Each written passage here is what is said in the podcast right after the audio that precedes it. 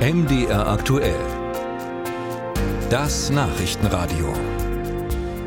Der Ukraine steht der zweite Kriegswinter bevor. Da kommt vom Kiel-Institut für Weltwirtschaft die Nachricht, die westliche Militärhilfe für die Ukraine, die sinkt deutlich. So ging die neu zugesagte Hilfe zwischen August und Oktober im Vergleich zum Vorjahreszeitraum um knapp 90 Prozent zurück. In dieser Zeit seien Hilfszusagen von insgesamt 2,1 Milliarden Euro eingegangen. Dies bedeutet einen Tiefststand. Welche Rolle spielen dabei die Länder in der EU. Wir erinnern uns nochmal, Ende Oktober hatte ja die EU bei einem Gipfel zugesagt, weiterhin fest an der Seite der Ukraine zu stehen. Ob das nur Lippenbekenntnisse waren, darüber spreche ich jetzt mit Michael Gahler. Er sitzt für die Europäische Volkspartei EVP im Europaparlament und er ist Ukraine-Berichterstatter des Europaparlaments. Herr Gahler, täuscht der Eindruck, dass aus der EU doch nicht so viel Militärhilfe in die Ukraine geht wie eigentlich geplant und zugesagt? Also wir haben in der Tat eine äh, dramatische Situation insofern, als äh, auf der russischen Seite alle Fabriken Dreischichtbetrieb sieben Tage die Woche laufen, äh, wo äh, aus Nordkorea eine Million äh, Granaten geliefert werden, 155 Millimeter, äh, wo wahrscheinlich auch aus China auf indirektem Wege zumindest ähm, Zulieferteile auch kommen. Und äh, auf unserer Seite wird nicht äh, so viel geliefert, äh, wie wir A zugesagt haben und B aber auch bei entsprechendem politischen Willen liefern könnten. Das ist in der Tat äh, ein Tatbestand, den ich festzustellen habe. Hat denn die EU einen Plan B? Wir sehen ja inzwischen auch, ähm, dass sich Frankreich mit der Unterstützung da auch zurückhält.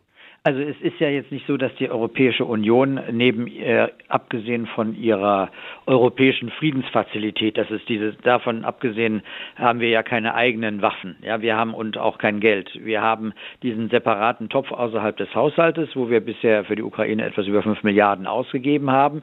Wir stocken den auch auf. Äh, insgesamt mit allen Mitgliedsländern äh, gerechnet sind wir sicher über 30 Milliarden, was die Militärhilfe äh, betrifft. Aber wir liefern nicht alles das, was wir liefern könnten. Insbesondere in Deutschland äh, kann ich immer nur wieder darauf hinweisen, dass äh, die Taurus-Raketen nicht geliefert werden. Das ist eine persönliche Entscheidung des Kanzlers. Die ist falsch. Die hilft den Russen. Das ist äh, keine Haltung, die äh, verteidigbar ist. Äh, denn wir müssen dafür sehen, da, wir müssen sehen, dass die Ukraine in die Lage versetzt wird, die russischen ähm, Zulieferwege, die Versorgungswege äh, lahmlegen kann. Und das äh, wird dadurch verhindert, dass wir diese sehr wertvollen Raketen leider nicht liefern. Sie hatten jetzt diese persönliche Entscheidung des Kanzlers erwähnt. Was gibt es da noch für Gründe, warum es diese Lieferungen nicht gibt? Also zum einen ist sicherlich in, in Frankreich, Sie haben das angesprochen, äh, noch ein großer ein großes äh, Potenzial, äh, die Lieferungen aufzustocken. Da hat Frankreich wirklich nur einen Bruchteil dessen geliefert, was Deutschland liefert. Ich will damit kein falsches Bild liefern. Deutschland liefert viel und wir haben auch die Hilfen fürs nächste Jahr von vier auf acht Milliarden verdoppelt. Das ist richtig.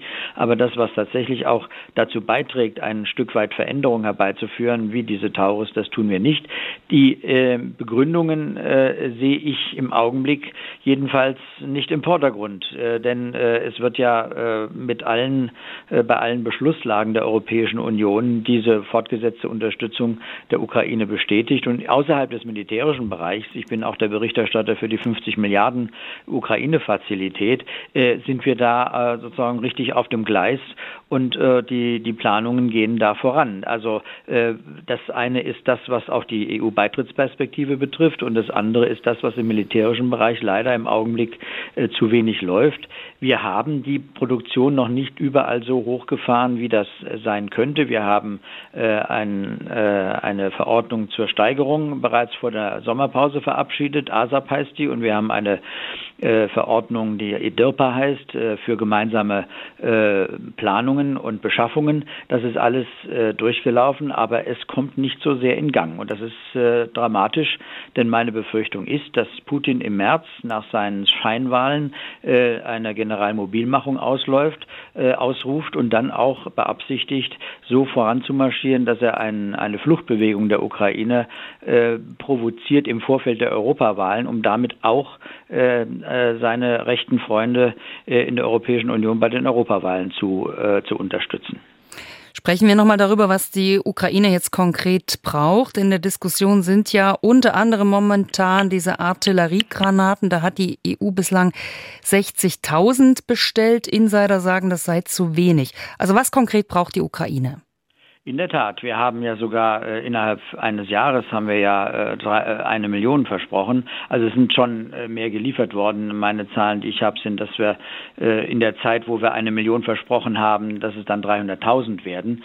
Ähm, aber äh, es muss die Kapazität weiter ausgeweitet werden und wir müssen auch von Drittstaaten kaufen. Wir dürfen uns nicht bei unseren Programmen auf EU-Produzenten kaprizieren. Es geht darum, wirklich ähm, die, die Dinge direkt direkt an die Ukraine zu liefern. Und ob die jetzt aus der Türkei oder Südafrika oder sonstigen Produktionsländern kommen, ist mir politisch relativ egal. Es muss geliefert werden.